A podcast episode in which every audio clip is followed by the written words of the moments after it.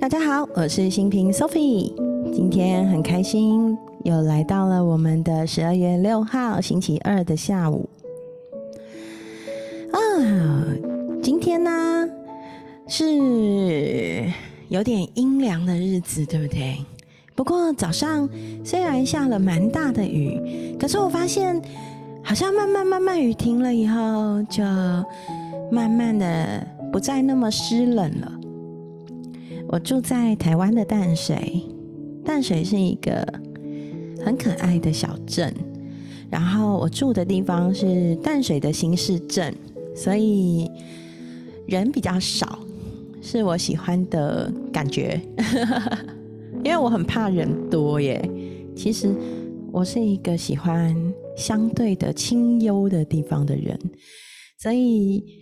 印象中，我搬到淡水新市镇已经超过十年了。这十年呢，我最喜欢的就是路上没什么人。其实淡水新市镇入住率蛮高的，然后我住的地方其实有星巴克、有家乐福、有全联、麦当劳、摩斯、星什么哇，好多！哦我觉得是一个居住机能很好。然后相对的人口没有那么密集，但是入住率很高的地方。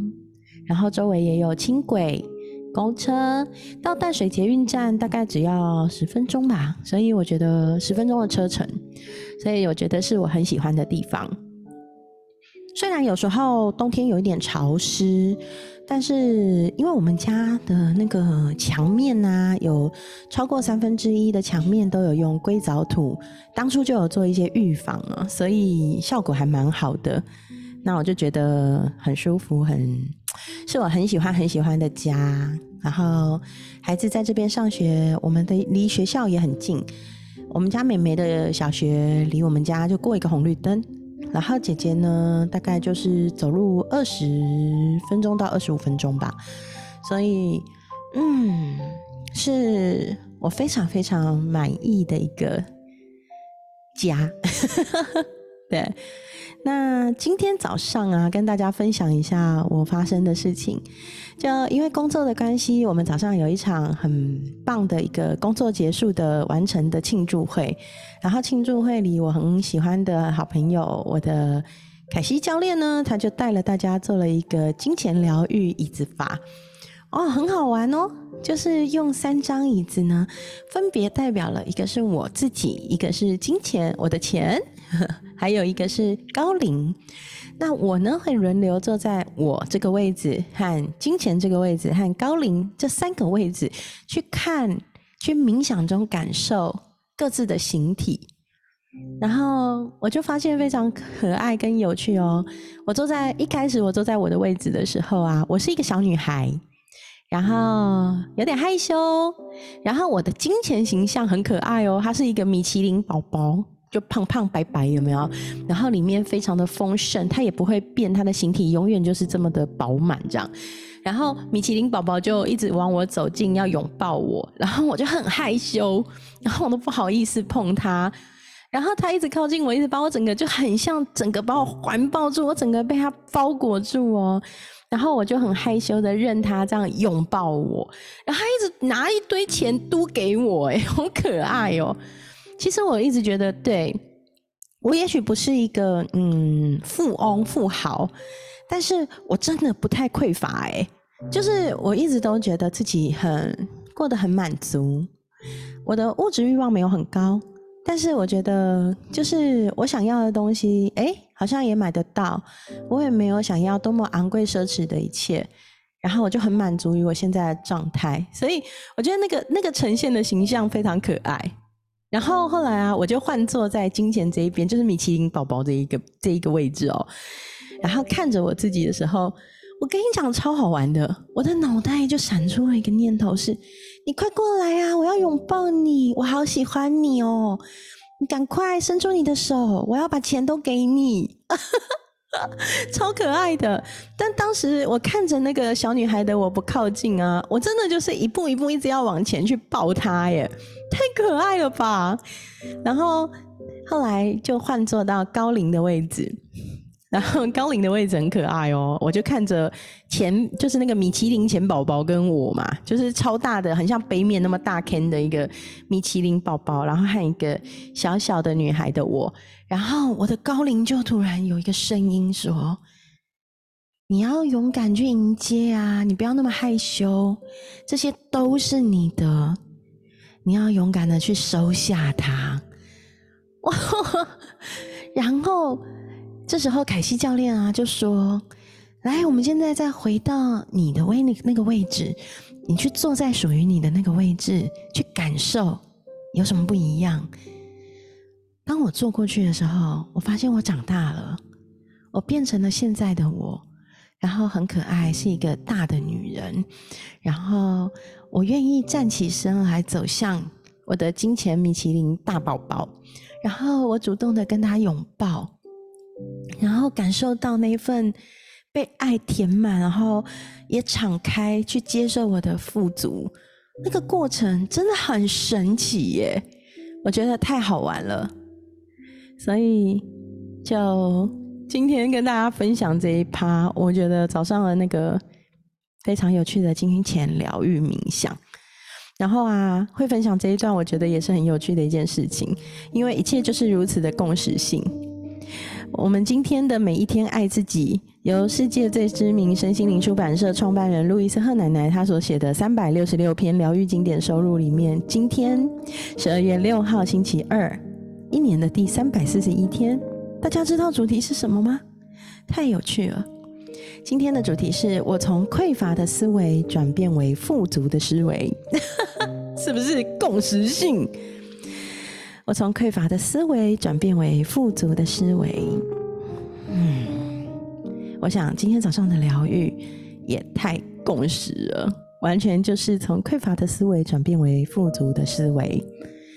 那路易斯和奶奶说呢，我们很多人都因为经济来感到忧心，认为现在的经济情况跟局势其实不是能够大赚一笔，或是。亏损连连啊！其实的确，我们现在外在的世界也的确是这样，因为疫情的关系。对啊，前阵子我一直在看股市，因为我都有做 ETF 的定期定额嘛，然后我就发现，哎，真的是波动连连呢。可是其实，我觉得路易斯和奶奶讲的很对，经济的起伏跟盛衰这些波动其实不是新鲜事，我们并不是因为经济的因素才停滞不前。更重要的是，我们内在的信念是什么？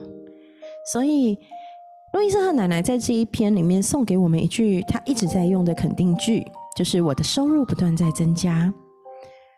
然后，他也更喜欢的另外一句肯定句，我觉得路易斯和奶奶真的很可爱。他说：“我超越了父母的收入水平，比父母更会赚钱是我们的权利。”我觉得奶奶真的很可爱哦。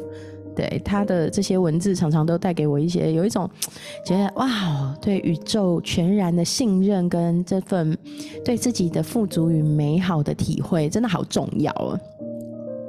好哦，所以我从匮乏的思维转变为富足的思维，也送给你。我们一起对自己经常说这一句肯定句：我的收入不停增加。我超越我父母的收入水准，我们比父母更会赚钱，耶！好，好，那来到了今天的一日一问答案之书。今天的一日一问是什么啊？也很共识，无止境的共识性。今天的问题是：你有什么野心？你有什么样的野心？稳定的生活会带来平静，但我们不能安于这份平静。稳定的生活会让我们停滞不前，停滞会带来压力，所以我们要不停的往前进啊！野心听起来好像有点偏负面吗？是我的投射吗？但是事实上，我就愿意相信说，哎，我有更多心理的欲望，而我也愿愿意去如实接纳这一份欲望，然后让自己的这个欲望转化成生命力，然后去。追寻我想要的欲望，让我的欲望能得到满足，嗯，挺好的。那我有什么野心？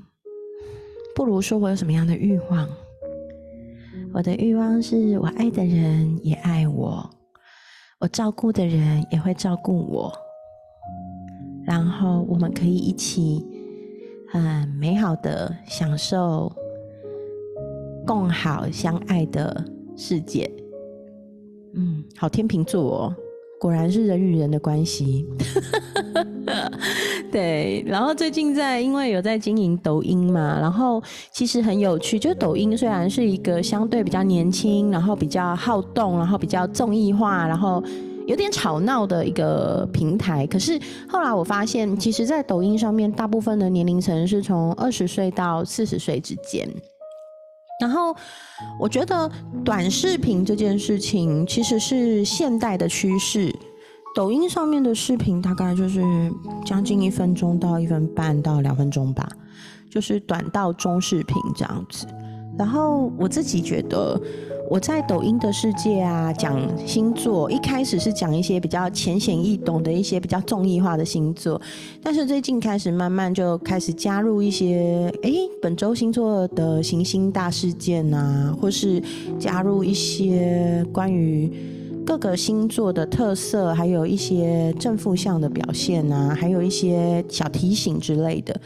那我就发现，其实流量并没有因为我讲比较稍微专业一点点的东西而变得不好，反而有机会让我更贴近到观众或是这样子的年龄层，去让他们接触更多跟占星有关的知识，然后也是接触我好喜欢好喜欢的占星，所以我就觉得，哎，挺好的。嗯，如果我可以在抖音的世界分享我热爱的占星，然后让更多人去接触到很正确又美好的占星知识，何乐而不为？所以我自己就觉得挺好的。所以如果真的说我有什么样的野心，嗯，我想要成为抖音世界的星座天后苏菲网红，好勇敢的讲哦。其实讲这句话我都有点不好意思，有点拍谁，可是。的确嘛，这就是野心啊！如实接纳这个我，好哦。那今天呢，就跟大家分享了这些，这也是我今天的生活小点滴。然后回来 Podcast 的世界，嗯，还是很喜欢这个跟自己对话的过程，觉得很美好。觉察到自己有时候可以很吵闹。有时候可以很安静，有时候可以跟身边的好朋友一起玩的哄堂大笑，有时候也可以跟自己一个人单独相处。嗯，Podcast 跟抖音就像两个世界的我，上升射手的我，享受那份抖音世界里的自由自在好玩。那月亮天蝎的我。享受 podcast 里面那个跟自己对话、向内探索的疗愈过程，觉得嗯很幸福。这样的我可以在不同的地方得到滋养、得到满足，也跟不同的朋友族群做连结，很幸福。好哦，那今天我们的十二月六号星期二的分享就到这里。期待下一集跟你再相见。如果你对我的 Facebook 粉丝专业有兴趣，欢迎你来 Facebook 搜寻苏菲的世界 （Sophie's World）。